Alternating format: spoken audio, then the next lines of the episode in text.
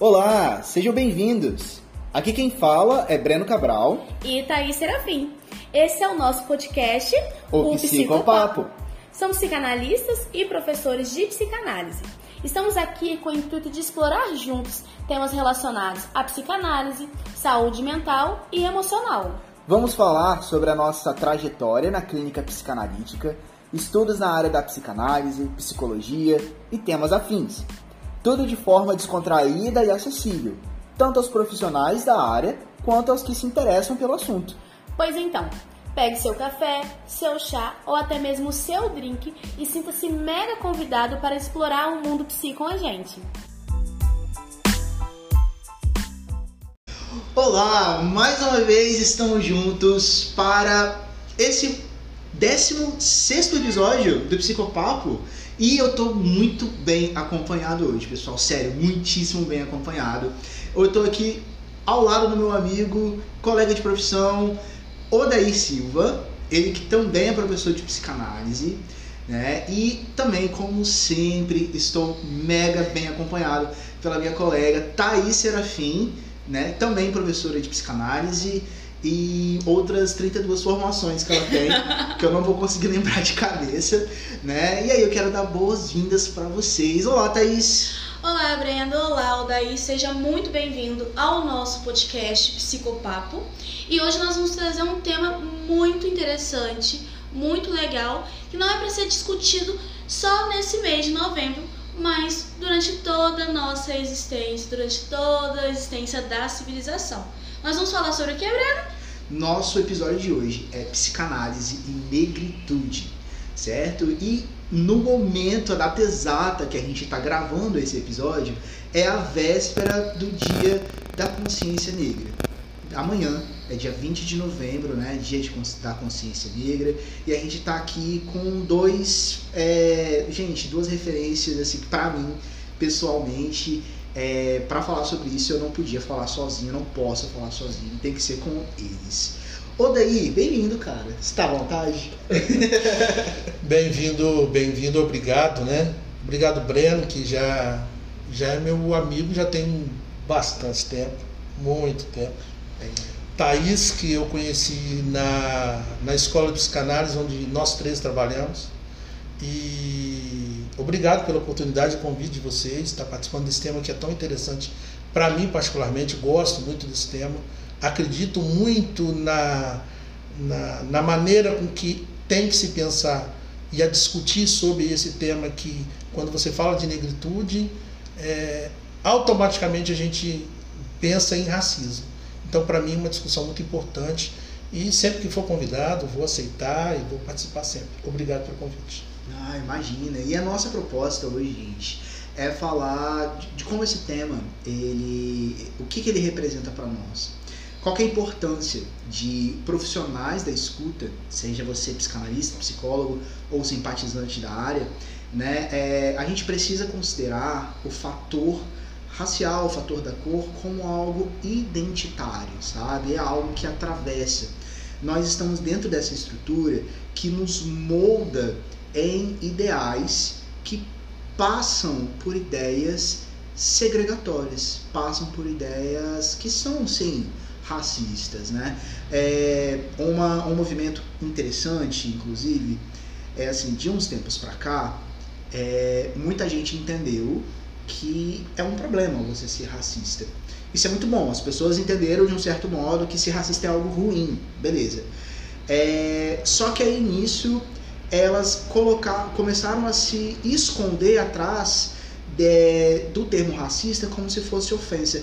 E aí impossibilita o diálogo. Se eu falo assim, fulano, cara, é, presta atenção no que você falou, a sua fala foi um pouco racista, a pessoa já se ofende, acha que foi um ataque pessoal a ela e não quer entender o que, que aquilo ali significa, por que, que pode ser considerado racista ou não. Então, assim, é... não, não, a gente está aqui para aprender, a gente não nasce desconstruído, né? E como psicanalista, a gente precisa passar por esse processo de desconstrução porque vai chegar uma pessoa no nosso consultório e eu preciso levar em consideração o fator identitário dela em relação à, à estrutura onde ela foi moldada, a estrutura, a estrutura onde ela cresceu. Tem uma série que eu assisto que eu gosto muito, Eu choro em quase todos os episódios. Você já conversou comigo sobre essa série. This is one. O This Is Us. Isso, o daí também assiste. E tem uns episódios lá que mostra o diálogo do pai, que é o Jack, com o Randall, né? Que é o, o Filho menino, negro adotado. O filho negro adotado.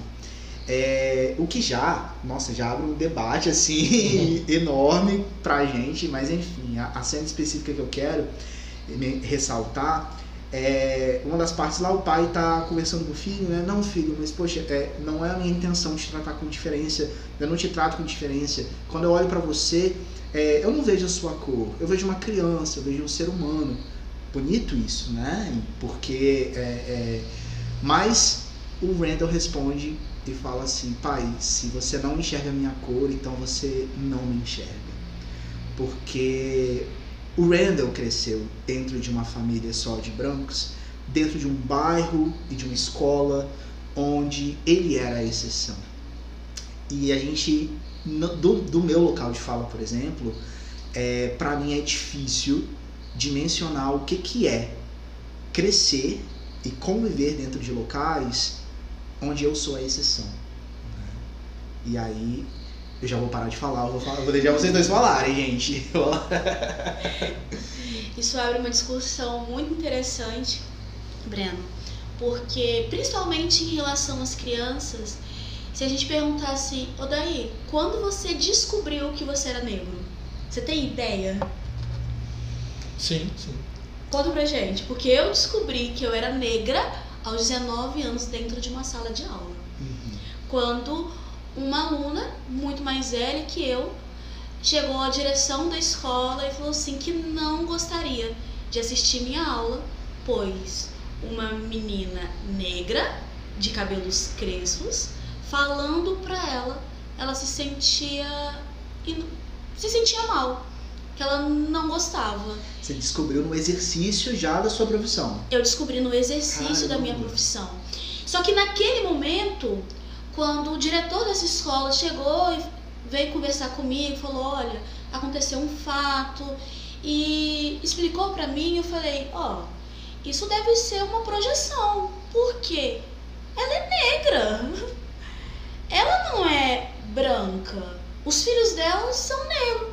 Naquele momento, eu não liguei. Eu fui muito, eu fui muito técnica. E aí durante a viagem de volta, eu fiquei pensando. E aí eu cheguei em casa e aquilo ali doeu. Houve um sofrimento psíquico. E eu passei a semana inteira engolindo aquilo. E aí eu falei assim, gente, eu realmente sou negra. Mas eu, enquanto Thaís, escondo isso. Porque eu comecei a me observar, Breno. Eu vi que eu usava uma base de maquiagem mais clara do que o tom da minha pele. O cabelo que eu usava e uso até hoje, hoje por praticidade, é um cabelo liso, ou seja, um cabelo europeu, um cabelo branco. As roupas que eu vestia era de uma apropriação de outra cultura e não, né, de uma cultura africana da minha cor. Então, eu também exercia, né, isso de uma forma tão invisível que eu não dava conta. E aí eu me questionei, por que que tá doendo? Se realmente eu sou negra. Só que foi naquele momento que eu descobri que eu também tenho conteúdo reprimido, racista, e descobri que eu era negra porque o tom da minha pele nunca foi uma diferença pra mim. Talvez existe vários mecanismos aí de defesa do ego. Sim, mas aquele momento foi um divisor para poder eu começar a enxergar outras pessoas. Mas eu também já estava no exercício da profissão, então foi muito tardio. Eu não experimentei como muitas pessoas experimentaram isso na infância, como né, o exemplo que você deu aqui para a série. E Odair, quando você descobriu que você era negro? Nossa, história boa essa aí. É, antes de, de, de eu, de eu até falar sobre isso, eu queria até pensar como é que como é que às vezes se dá esse processo de nós negros não nos vermos como, como negros. É, é muito mais interessante para aqueles que nos oprimem para aqueles que querem conservar, e aí uma palavra política, status quo, conservar os seus direitos, conservar o seu poder, não trazer isso como algo importante e como algo para discutir. Então, é mais fácil deixar o negro achar que ele não é negro. Não trazer isso como um, algo importante. Então, nós, a educação, a educação brasileira, nos cria como se nós não fôssemos negros. Nos cria como nós, como se nós fôssemos algo que não sei ainda denominar, algo é, é, que não é branco, mas também não é negro. É aquele que fica tentando ser branco, mas nunca vai conseguir ser. Nunca vai conseguir ser. E por que, que nunca consegue ser? Porque quando você vai entrar num prédio luxuosíssimo e vai tentar e subir no elevador principal, eles vão te lembrar que o seu lugar para subir é num elevador de serviço. Nossa. Alguém vai dizer assim, não, mas isso não acontece. Se você for num, num, num, prédio luxuoso, você vai perceber e vai verificar isso. O Odaí percebe que ele é, ele é preto quando é, alguém lembra ele. Ele não vê, ele não se vê preto, é engraçado isso, você traz. E, mas eu, eu, eu, enquanto criança, eu, meus cinco, seis anos convivendo com as pessoas ali ao redor, é, os meus ídolos eram ídolos brancos. Eu olhava na televisão, eu vi o Tony Ramos, eu achava que eu, poxa, você é o Tony Ramos. Interessante, se o Tony Ramos é branco. É, eu olhava os, os heróis, é, sempre heróis brancos. Tem até um, um, comediante que fala sobre os heróis, fala assim: quem vocês conhecem que, que quem vocês conhecem que é herói, um herói que seja negro? Alguém levanta assim: o Batman. Para você ter uma ideia do quanto do quanto que a gente entende o que é ser negro. Ou seja, o Batman é uma fantasia, muito pelo contrário, o, o, Batman é um burguês branco. Então o Odaí ele se encontra vendo que ele é negro quando ele vai para uma instituição e a instituição da escola, que as pessoas costumam dizer que a educação promove é, promove a melhora, promove promove o crescimento do, do, do outro e muitas vezes ela simplesmente ela mantém o que as pessoas querem que mantenha. Então o daí vai para uma instituição que é uma escola e lá na escola ele tem duas pessoas que são negras no meio de 30 e poucos alunos e desses dois a gente não tem nome. A gente não tem nome. Eu não, pra você ter uma ideia, eu não lembro do nome desse menino preto. Às vezes ele faltava mais do que eu. E o Odaí, que achava que era branco, e que andava com os meninos brancos achando que era branco, na escola já não são os amigos dele. Na escola são outros que não conhecem e que não andam com o Daí. O Daí é aquele que senta lá no cantinho e que tenta ser invisível, porque a gente é invisível. E aí, quando o Odaí passa por momentos onde, e sempre vai ter, de meninos brigando, implicando, aí um começa. Macaco. Beiçudo chimpanzé, Pelezinho. E aí aquela criança que tem 7, 8 anos começa a perceber que aquilo ali está estranho. E aí ele começa a olhar no espelho e ver que tem alguma coisa diferente nele. Ele não é branco.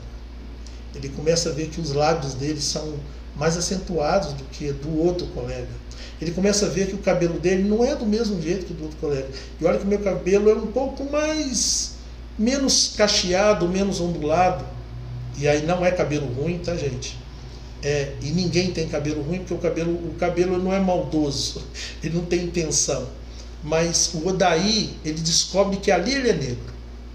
Quando ele sofre é, as agressões verbais, quando ele é separado dos outros, quando ele fica pedindo para ir ao banheiro e a professora não escuta. Quando ele faz xixi na calça, porque de tanto que ele pediu para ir no banheiro, e ele não é escutado, porque ele ali na sala ele é invisível. Ali ele começa a perceber que ele é negro ou que ele não é branco. E dali para frente ele começa percebendo na pele, na raiz, dentro de várias situações extremamente preconceituosas, que ele já não é mais branco na cabeça dele, Ele acreditava que ele era branco até os seis anos de idade, quando ele vai para a instituição, uma instituição social, que é a instituição da escola, ali ele percebe que ele é preto. E é forte isso, né? Você perceber assim, a, a, o mundo te mostra quem, o que você é, quem você é. E a partir daquele momento, a, tudo muda, né? Tudo muda. A sua identidade é escancarada para você. No momento que muitas vezes você não foi preparado, não foi preparado pela sua família, não se percebia como essa identidade que te destacava. E aí, essa que é a questão porque no meio de brancos, né, a, o negro ele vai ser o destaque, mas muitas vezes não é o destaque por algo que vão considerar bom, porque existe toda essa estrutura racista que vai te colocar num lugar, é, olha, você tá aqui, mas não é bem aqui que é o seu lugar, sabe? E é aquela coisa, né? Uma amiga minha, ela, ela compartilhou comigo uma vez, assim, é. Breno, é muito estranho às vezes. E é, eu vou expressar para você, mas eu sei que para você vai ser muito difícil de imaginar. Mas imagina que para todo lugar que você vai, você se sente um penetra. Uhum. A ideia, é essa. a ideia é essa. A ideia é essa. Como você, tipo, ah, olha, a gente tá deixando você ficar aqui, né? Mas é. É, é, o, é assim. grupo caridoso que está permitindo que você fique ali naquele espaço. Aham, exato. E a gente não, não dimensiona como que isso fere. E como que essa afetividade vai chegar pra gente até mesmo dentro dos nossos relacionamentos. Um outro conhecido meu, ele é um, ele é um homem, ele é um homem gay, e aí foi relatado um dos primeiros relacionamentos que ele teve né, é, com outro garoto. E assim, ele namorou com um garoto branco por um tempo. E ele falava assim: é, Breno, é, era muito estranho porque eu gostava muito daquele garoto, gostava muito daquele menino. Só que pra mim era desconfortável sair com ele. Porque a gente saía e ele me levava para os lugares onde as únicas pessoas parecidas comigo eram as pessoas que estavam trabalhando nesses lugares estavam trabalhando para servir a gente. É. Então, é, aquilo ali me, me, me colocava numa situação, me feria de uma forma que para mim ainda é difícil de explicar. E aí, quando você sai, né, a gente, em situação normal, ah, você sai para qualquer noite, para qualquer balada. Quantos são os negros que estão se divertindo e quantos são os negros que estão trabalhando naquela noitada, né? É, isso já te coloca numa posição segregatória, gente se existem certos lugares em que você vai, você sabe que vai encontrar mais pessoas brancas e outros lugares que você vai, sabe que vai encontrar mais pessoas negras, existe segregação. É velado? Beleza, mas existe. Se eu vou numa faculdade de medicina e eu não encontro nenhum negro, existe segregação, né? Agora se eu vou numa periferia, eu encontro a maioria ou numa penitenciária por causa de um sistema que condena e que prende cada vez mais meninos e meninas negras, né? É, é muito complicado, existe essa segregação. E isso precisa entrar, toda essa noção precisa entrar com a gente, dentro do consultório. Senão, não tem condições de levar a clínica para uma pessoa e levar essa escuta para uma pessoa que passa por essas vivências, né? É, é engraçado, Breno, quando nós vamos trabalhar um sintoma é, dentro do consultório, nós vamos enxergar o indivíduo, né, como um todo, com sua particularidade, aquilo que ele traz. Mas realmente o tom da pele, o ser negro, tem uma ênfase muito grande. Quando o Odaí coloca que aos seis anos de idade ele descobriu que ele era preto, que ele se sentiu deslocado e ele tentava se enturmar, né, com os outros colegas, com um tom de pele diferente. E aí de acordo com a nossa história, o negro ele serve. Então, nós sim, negros, já temos um complexo de inferioridade relacionado à nossa cultura, né, que é a nossa construção.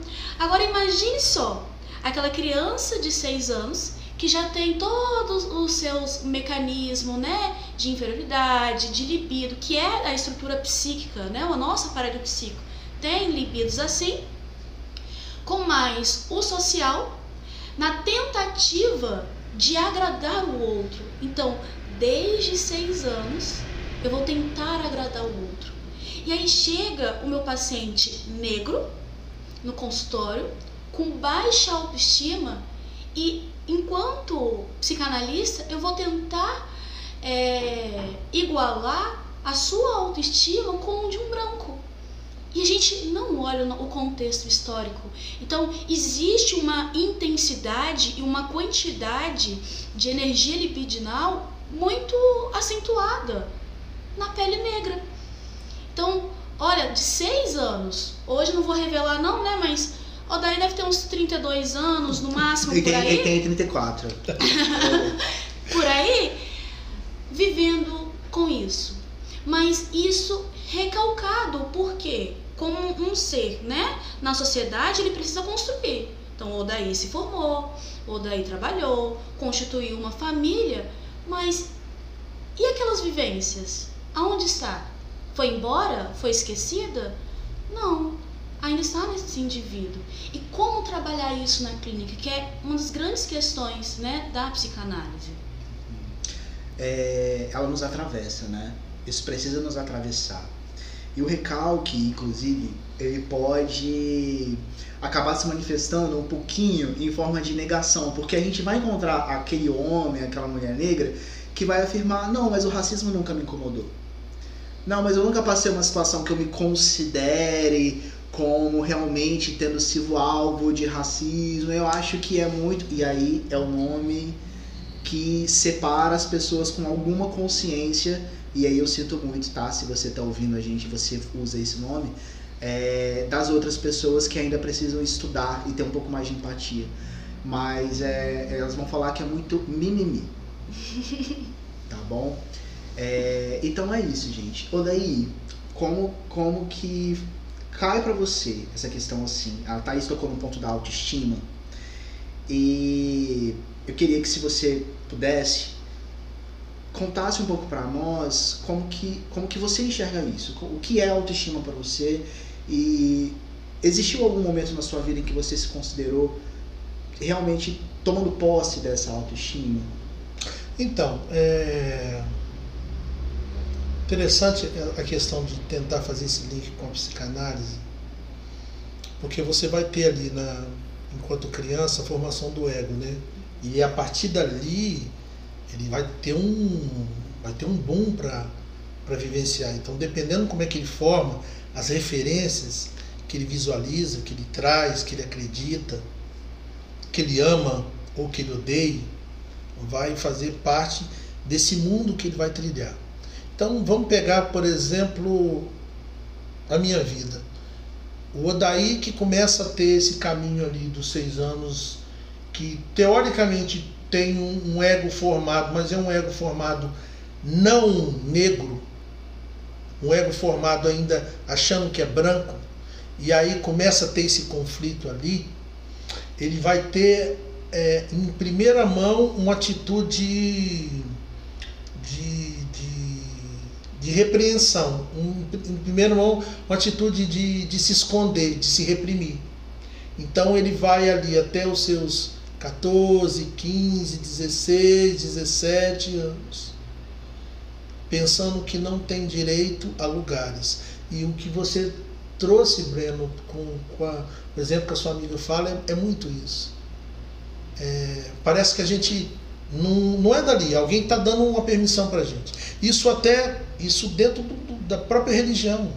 Nos meios religiosos que a gente, a gente frequentava, é, é, é eu Parece que as pessoas, quando me chamavam para uma festa, para uma reunião, parece que eles estavam tipo: estamos fazendo uma caridade, estamos convidando aqui esse menino negro aqui para participar. E aí você percebe que era uma caridade sim, e uma caridade cotista, porque a cada 10 você podia ter um negro, não era nem 30%. A cada 10 tinha um negro, né? Então, era mais ou menos isso. A gente meio que. E aí tem um outro processo que é interessante, que a gente, enquanto educado, no Brasil, um negro educado no Brasil, quanto mais você fugir da sua cor, mais, benef, mais benécias você vai ter. Então, por exemplo, um negro que tenta tenta tirar um pouco o tom da pele, ou tentar se aproximar cada vez mais do branco, ou usar roupas que vai assemelhá-lo mais ao branco, fugir, por exemplo, de religiões matrizes africanas, é, namorar uma branca. Aham. Se você namora uma branca, é como se você garantisse um passaporte para você viver nessa sociedade branca, você viver na sociedade brasileira, você ser bem quisto. Então, namorar uma branca é alguma conquista naquele momento. E a mesma coisa de uma negra quando namora um branco. Ali ela começa a ser aceita de alguma forma. O Odaí ele só vai se tocar, vai deixar de ser aquela criança que só apanha.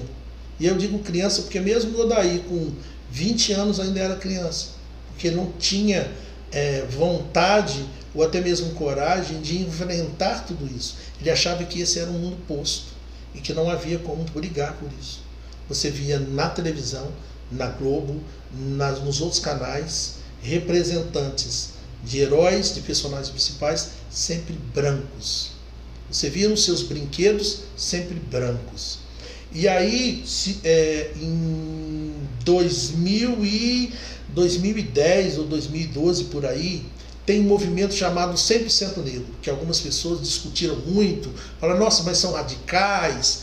É a partir dali do 100% negro que eu vou à Vitória, pego aquela camisa visto e participo de discussões raciais, que eu me encontro e me apodero desse, desse, desse meu falo que estava escondido, de um falo negro, diz assim, não, eu sou negro, eu sou forte, eu sou belo, eu sou bonito, eu sou capaz. E aí quando as pessoas me falam, eu discuto e digo, não, eu sou preto, eu sou negro sim.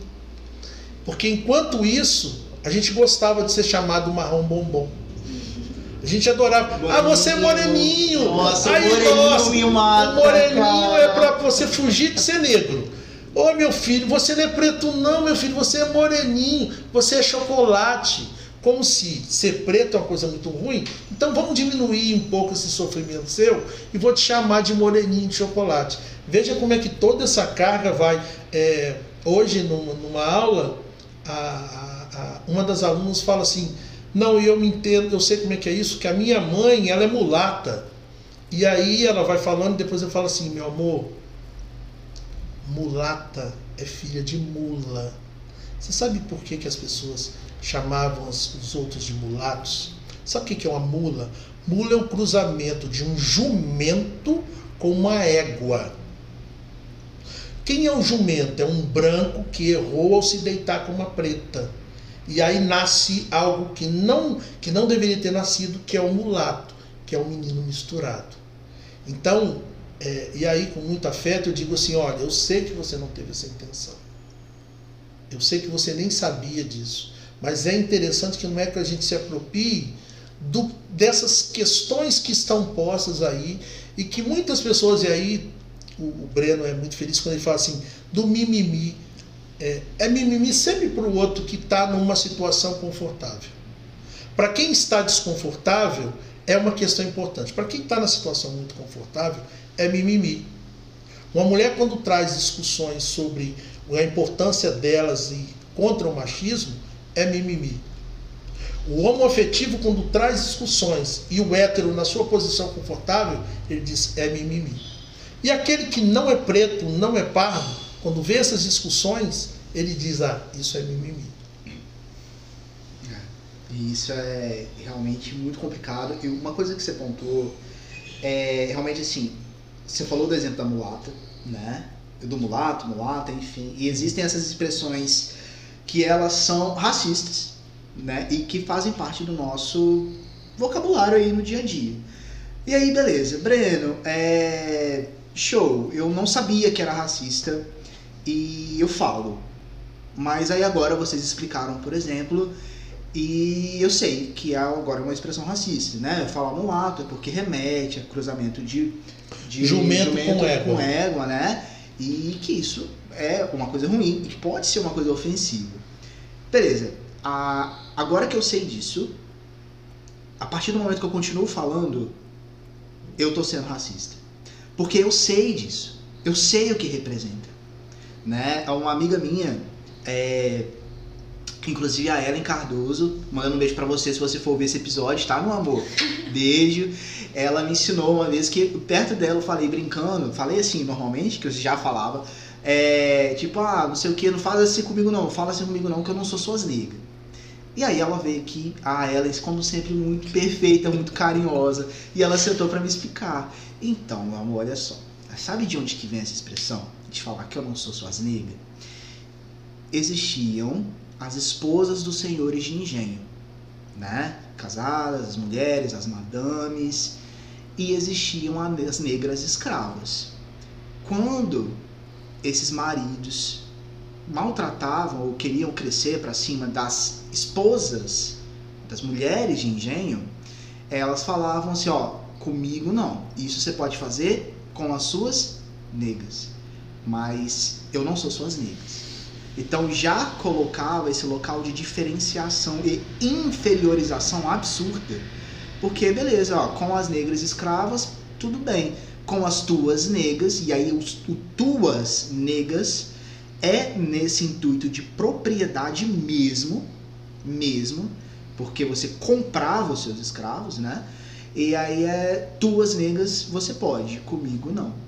E aí, beleza, olha só, agora eu sei do contexto histórico dessa expressão. A partir desse momento que eu sei, a partir do momento que você ouvinte sabe a origem racista dessa expressão e continua perpetuando, eu sinto muito. Mas se você fala com essa consciência, você está sendo racista sim. Né? Antes de saber, beleza, você não sabia, show. É perdoável? Perdoável, apenas. Né? Não compreensível tanto. Mas a partir do momento que você sabe, beleza. Igual, ah, você foi feito nas coxas. Não foi feito nas coxas, vocês sabem, né? Também, né? Então, assim, é complicado isso, sabe? Não, não dá para eu continuar perpetuando. E você falou, Odaí, de uma coisa assim, que eu fiquei me segurando aqui, fiquei isso, isso, isso, da importância dessa apropriação do nome, assim, como motivo de orgulho. Durante muito tempo eu cresci também numa época em que você falava preto para ofender. E a gente vê a, esse movimento, assim, essa inversão, digamos assim, muito positiva, porque o preto é um motivo de orgulho. Você é moreninho? Não. Sou preto. Né? Ah, é afrodescendente? Não, não. Preto. Sabe? Como questão identitária mesmo. Isso dentro da comunidade LGBT, pra gente, funciona também, né? Que usava-se o, o viado para xingar. E aí, hoje em dia, a gente fica, não, beleza, é isso aí, cara, eu sou viado mesmo. Sou viado aqui, ó. Tá tatuado aqui, ó, viado. Tá ofendendo ninguém, não. Então tem essa apropriação também, porque aí você tira o poder do opressor de te ofender. Você se apropria daquilo como parte da sua identidade, né? Isso é muito, muito, muito, muito legal. É legal também quando o Daí traz que quando ele vestiu a camisa, ele pegou um falo. Normalmente o falo ele é passado. E quem que passou o falo? Então é isso que a gente precisa discutir, né? Que realmente o preto precisa se unir, porque é um preto que passa o falo para o outro. Porque com o branco nós vamos em busca da aprovação. Então, quem é que precisa me orientar, me educar a, sobre o tom da minha pele, como eu vou me portar na sociedade, como realmente eu vou vestir né, essa camisa, vou olhar minha identidade? É o preto.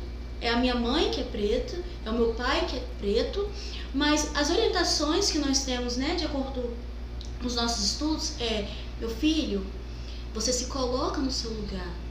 Meu filho, você vai sair à noite, sai com uma identidade no bolso, porque você é preto e as pessoas vão te olhar estranho, né? Cadê a voz do preto? A gente não questiona isso. Antes mesmo da gente começar o podcast, é, nós iríamos falar né, sobre as raças, onde Freud traz a questão né, judia, e Odaí falou assim, por que, que nós não falamos sobre um psicanalista preto? E eu falei, me dá um exemplo de um. Foi mesmo? E aí foi o exemplo que a gente quer, foi o momento que a gente ficou assim, ih, caramba, o Odaí chegou a pesquisar, viu? É, eu vi. Então, é, e aí a questão é, não temos né, como referência. Né? E, e aí a gente não discute, então, a gente não tem exemplo. E aí a gente não discute. É interessante, o, o Thaís, você traz é, esse exemplo, e, e, o Breno lembra da questão do movimento LGBT, e o quanto que essas lutas de grupos é tão importante.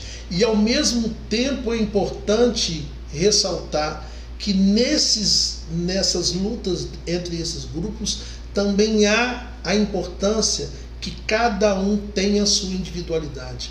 Eu, eu, eu, eu, eu lembro de um, de um camarada que dá um exemplo muito bacana, que ele fala que após a Revolução Industrial tem um movimento, da, um movimento feminista onde as mulheres queimam sutiãs. Que lindo isso! Só que as mulheres brancas saem e ganham aumento de salário e ganham a sua valorização. As mulheres negras estão lá varrendo as cinzas dos sutiãs queimados. Nossa, que forte isso, cara. Né? E aí você pega também no exemplo da, da República do Brasil, quando as pessoas. É, a gente vivia, é, vivia num regime imperialista, de monarquia, e aí tem a, a, a, a, a questão da república, e aí, opa, libertou o povo, o povo agora vive numa república. Que povo? Porque quem vive na república são os brancos. Os negros continuam sendo, vivendo no seu local, na sua insignificância, ainda assim, varrendo e limpando as latrinas dos brancos. Então, quanto que é importante, é, é, sim, essa coisa do, da, desse, desse passar o falo, o quanto que é importante, porque o Odaí criança, hoje, seria diferente. Porque hoje a gente começa a ter guerreiros simbólicos e com visibilidade, isso é muito importante, para a gente poder se esperar, se, se esmerar. Mesmo que ainda sejam poucos, eu acho que ainda são poucos, mas você consegue, hoje, por exemplo, ir ao cinema e assistir um filme do Adão, o Adão Negro. Você consegue assistir um filme da, do Pantera Negra. Wakanda Forever. então você tem aí é, é, é, espelhos que estão te passando falo, como diz a, a, a Thaís, para você se empoderar. Só que antes você não tinha. Então você tinha uma conquista, por exemplo, de mulheres que conseguiram vencer suas barreiras, naquela época, que ainda não conseguiram completamente, mas que fazem movimento, mas esse movimento não é para todos, é para as mulheres brancas. O regime do Brasil, que era imperialista, se torna monarquista e se torna republicano, não é para todos, é para os homens brancos e dessa forma.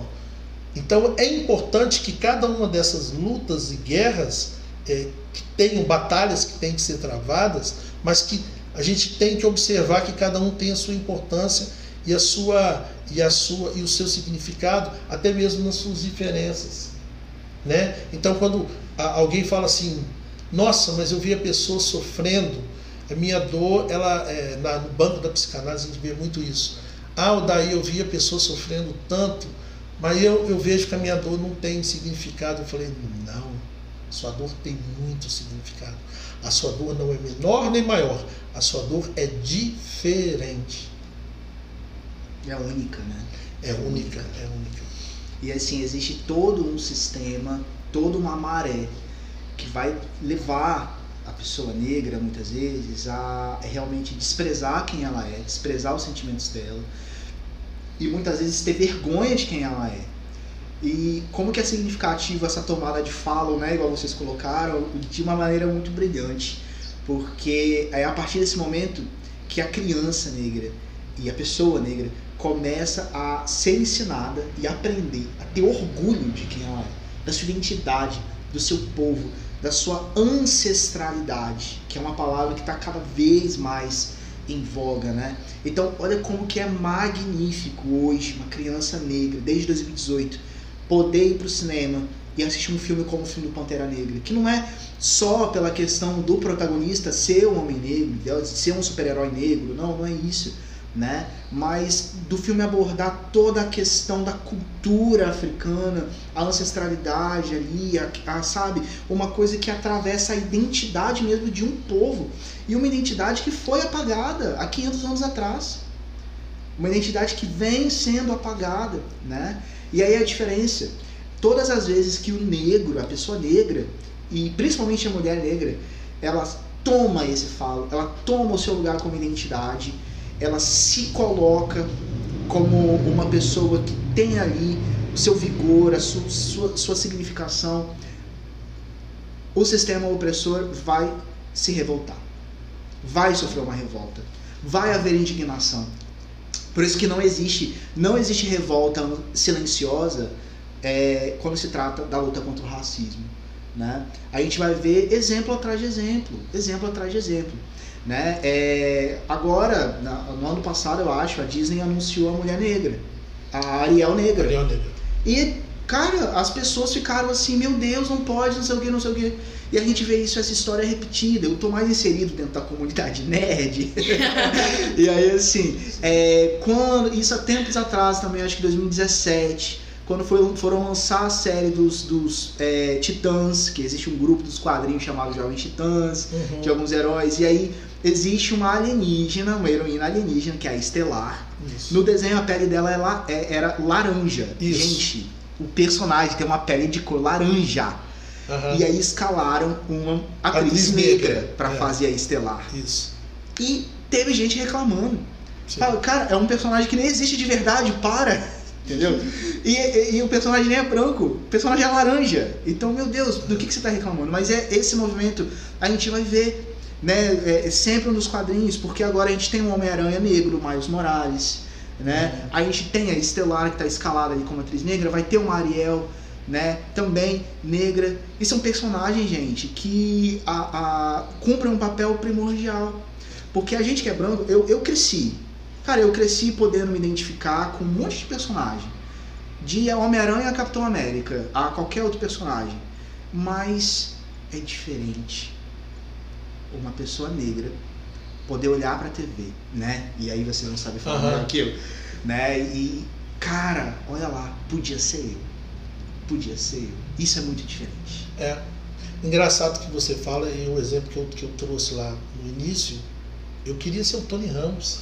Uhum, Gente, para quem não tá, o podcast está aqui, para quem não está vendo imagem, para quem não acessa, não sei se o Breno vai disponibilizar a imagem, mas o daqui, o daí aqui é preto retinto. Retinto, sabe? Assim, não, não chega a ser um angolano, mas é um Odaí preto retinto. Então, imagina um menino negrinho querendo ser o Tony Ramos. E quando pensa em herói, o, o, esse menino querendo ser o Peter Parker. E o Peter Parker sempre foi branco. Sempre foi branco. Então, assim, a falta de referência, que enquanto a gente não tinha, é tão importante. Agora, Breno, se você me permite, eu queria. Eh, eu não sei como é que está a questão do tempo, mas eu queria trazer, até mesmo por questão de representatividade, o que as pessoas não entendem, que mesmo se tornando lei, elas nem sempre funcionam é. o fato de ser lei. Então eu queria trazer, por exemplo, a lei de, de do ventre livre, da lei da, da, da, lei áurea, quando as pessoas batem palma, acham que a gente tem que, que Nossa, é, agradecer, agradecer de, né, que tem que comemorar. Princesa Isabel é, e Princesa Isabel Heroína. Nossa. E eles não sabem que a Lei Áurea foi justamente um marco onde os pretos escravos trabalhavam nas fazendas, nas, na, no, no, na colheita, e eles passam a ser livres, e os homens brancos não aceitam trabalhar com animais livres. Então ele prefere os italianos, que podem ser empregados, e os negros não vão mais trabalhar na lavoura, eles vão trabalhar à margem das capitais, limpando latrina, sendo engraxate, e daí vem essas profissões que a gente tem até hoje, que são predominantemente para pessoas negras, que é a empregada doméstica, o cara que vai catar teu lixo, é, o outro que vai, que vai fazer a limpeza da tua casa e por aí vai. É, o quanto que isso ainda até hoje, e lá na Lei Áurea, Diferente de todo trabalhador quando é mandado embora do emprego, ele recebe 13 terceiro, ele recebe todas as garantias, seguro-desemprego, abono. Os negros não receberam nada. Nada. Nada. O máximo que eles poderiam fazer é montar as favelas que eram próximas das cidades para poder se deslocar, para poder trabalhar e ser o continuar servindo ao homem branco. E aí a gente tem atualmente, não tão atualmente, um pouco, um pouco, mais, um pouco mais atual, que é a lei da, de diretriz de educação, diretriz de educação básica, é, em 2003, onde fala que deveria ser inserido o conhecimento de afrodescendentes, de conhecimento de afro, de, de africanidade nas escolas 2003. Estamos em 2022 e eu pergunto a você, ouvinte, que segue o podcast do Breno e da Thaís, pergunto a você, cita para mim os países que você conhece da Europa. Eu tenho certeza que você vai conseguir falar mais de 10. Cita para mim agora os países que você conhece do continente africano. Eu tenho certeza que você não vai chegar nem a quatro. Por que será? Uma pessoa falou assim: ah, mas na África tem muitas cidades conhecidas. E eu digo: não, a África não é um país. A África é um continente. A África é um continente cheia de países, igual a Europa. Veja a quantidade de. Ah, mas na educação infantil a gente não se não a gente não está não tá preocupado em discutir a questão de racismo ou de identidade cultural porque todos são iguais todos são humanos. Gente essa discussão não vai resolver o problema das pessoas que estão sofrendo pela questão da desigualdade. Tentar encarar todo mundo como ser humano não é solução para o problema. É apenas se esconder dele. Quando você educa na escola você vai numa reunião de pais e no muro da escola você vê as, os desenhos montados e são de 10 desenhos, crianças todas brancas, você tem uma, duas crianças negras. Sendo que no país Brasil, 53% são pessoas negras. Por que, que na escola você tem figuras a maioria branca, e você tem dois ou três negrinhos ali apenas para representar. Quando você vai discutir, quando você vai fazer alguma apresentação de trabalho escolar, você apresenta vários trabalhos eurocêntricos e você não tem um trabalho, por exemplo, da boneca baionê. Pouquíssimas pessoas conhecem. É. E o que é uma boneca baionê? Você não sabe, não é isso? Por que você não sabe? Mas deveria saber. Desde 2003, deveria ser ensinado nas escolas.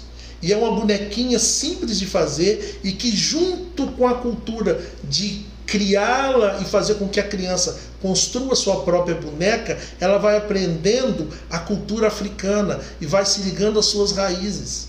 Alguém vai dizer assim: "Ah, você, você não é você não é africano, você é brasileiro". Eu sou tudo. A África, eu não estou na África, mas a África está em mim. Está né? na sua história, né? Está na minha história, está no meu sangue, está na minha raiz. E aí é muito importante a gente saber o local, nosso local, gente, é, como branco, de não se apropriar dessas coisas. No momento desse, eu não poderia falar, não, mas a África está na nossa história, está na história de todos nós. eu querer me apropriar da parte boa é muito bonito, né? Eu querer depois colocar uma roupa tipicamente do povo negro, fazer dread, fazer trancinha, é muito bonito. Mas eu não experiencio na pele as outras intempéries do que é ser negro, né? Então a gente precisa saber se retirar nessa hora. A questão de como a, essa história, né, a África atravessa é, é, muito mais deles, é muito mais de vocês, sabe? E, e, precisa continuar sendo. Porque eu vou querer mais o que? Tem toda uma história europeia que me favorece, com quem eu posso me identificar. Eu cresci na adolescência podendo sonhar em ir para Hogwarts, que era o mundo de Harry Potter, que eram os filmes onde no elenco inteiro tem uma pessoa negra, sabe?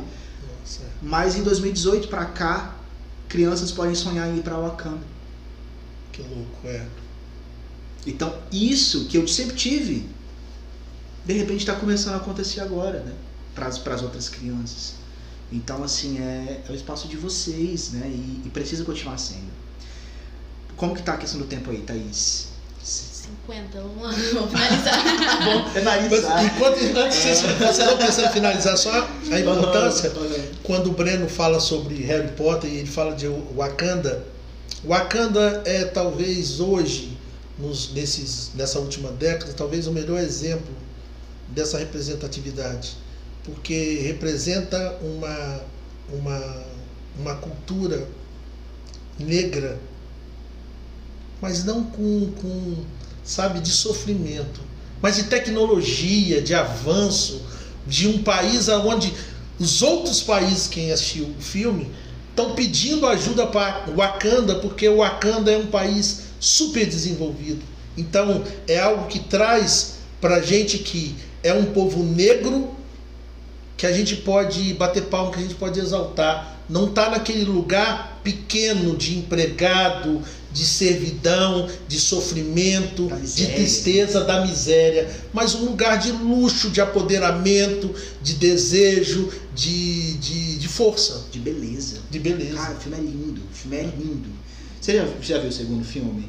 É um segundo não. Wakanda. Eu, lógico, já vi, já. Primeira viu? semana já vi. Ah, então, meu Deus do céu. Bom, Thaís, prossiga com a finalização, porque eu também já tô Já esgotou. emocionado aqui já. Então, gente, quando nós decidimos, né, falar sobre esse assunto, é, e a gente vai pesquisar alguns, alguns temas na internet, a gente vê que existe muito o sofrimento, né, do negro, o sofrimento da negritude, e existe um lado psíquico, né, que é muito grande, e dentro do nosso consultório nós vamos não tratar o racismo, mas o que aquele indivíduo fala sobre o racismo, né? Porque é muito difícil a gente combater esse racismo social. É legal que a gente veja aqui que nós né, conseguimos passar um conteúdo, mas enquanto profissional é o que, que o racismo fez com a Thaís? O que, que o preconceito fez com o Dair? É esse sofrimento que a, que a clínica psicanalítica ela pode ter um efeito muito bom. É o que pode ser ali analisado, ser ali tratado, né? E resignificar não só uma questão cultural, mas resignificar aquele indivíduo, aqueles afetos que foram reprimidos, o que, que é meu enquanto Thaís, o que é do outro, o que é da sociedade, para poder que para poder que aquele indivíduo possa se ver como inteiro, se ver como alguém. Não, ele é preto, ele é negro, ele é gente, como o Odaí colocou assim, eu não estou na África, mas a África está em mim. Então que o indivíduo ele possa se ver além das suas capacidades e também além da sua cor. Mas de Montana que ele fala, eu sou isso. Eu posso vestir a minha camisa e eu posso ser algo além dos olhos daqueles que me veem. Então eu agradeço, né, a oportunidade de estar falando aqui novamente. É, existe uma outra parte do desse tema que enquanto os meninos estavam falando aqui, eu fui olhando o que me feriu enquanto negra, mas o que me feriu enquanto uma mulher preta, porque vai além de uma cultura de estupro, vai entre a mulher que ela é inferiorizada, né, numa sociedade machista, mas a mulher negra sofre. Então isso são outros temas que a gente vai tratar ainda, né, um dia no nosso podcast, no nosso Instagram que sempre está aberto, né, para para perguntas e que você ouvinte, né, você também que vai estar assistindo aí o nosso vídeo, possa abrir um espaço de diálogo, não só dentro das universidades, mas dentro da sua casa, com seu filho de 2, 3, 4, 5, 6 anos, que é a partir dessa idade que existe uma formação da personalidade do indivíduo. E crescer uma criança não empoderada. Porque eu acho que essa palavra ainda vem lá atrás, mas uma criança forte, firme das suas convicções, É nossa obrigação enquanto adulto, eu enquanto mulher negra, passar isso né, para os meus filhos, os meus sobrinhos, mostrar o que é a realidade, qual foi a realidade. Então, agradeço né, a disponibilidade do meu colega de trabalho, meu parceiro de profissão, Odaí, por compartilhar a sua vivência, porque falar sobre a psicanálise é abrir o consultório. É impossível a gente não se colocar, né? Porque é falar da mente humana. Então eu agradeço você e meu amigo Breno pela gentileza, pela perspicaz de saber aonde está nesse lugar. Você viu quantas vezes ele colocou: esse não é o meu lugar de fala? É. E isso é muito importante pra gente, porque ele abre um espaço e fala: olha aqui, minha filha, isso daqui é para você. Você vai lá e você fala: aqui você tem um palco. Isso é muito importante pra gente, né? Obrigado, Daí. Obrigado, Breno. É, Thaís, é, só, só enaltecer primeiro a sua fala, que eu acho que é muito importante, da fala da mulher negra. Eu acho que tem muita coisa, eu acho que é um outro podcast para vocês abrirem, que é uma outra situação, principalmente violência doméstica, que a mulher negra sofre muito mais. Mas é, eu queria também falar da, da do posicionamento do, do Breno e dizer que para vocês que estão escutando, essa luta não é só do negro. É lógico que, que eu acho muito bonito quando o Breno fala assim: é, é, é difícil a gente se colocar. Mas a gente nem pede para você se colocar. A gente pede sempre só para você colaborar, para você ser antirracista. Para quando você escutar uma outra pessoa chamando a outra de preto fedido, você chamar a polícia e dizer: ó, oh, tá cometendo racismo aqui, ó, oh, tá tendo preconceito racial aqui, ó. Não se calar. É só isso. Exato. Não basta ser, não basta não ser racista. É. Né? Tem que ser antirracista. Tem que ter uma postura ativa nessa. E cabe a todos nós, né, Breno? A todos nós, brancos, todos. pretos, mulheres, índios, pardos. Né? Se a gente quer uma sociedade melhor, Sejamos tem que fazer isso. Gente, obrigado a você que ouviu a gente ou que assistiu a gente até aqui, acompanhou a gente até o final, que acompanha a, a produção aqui do Psicopapo.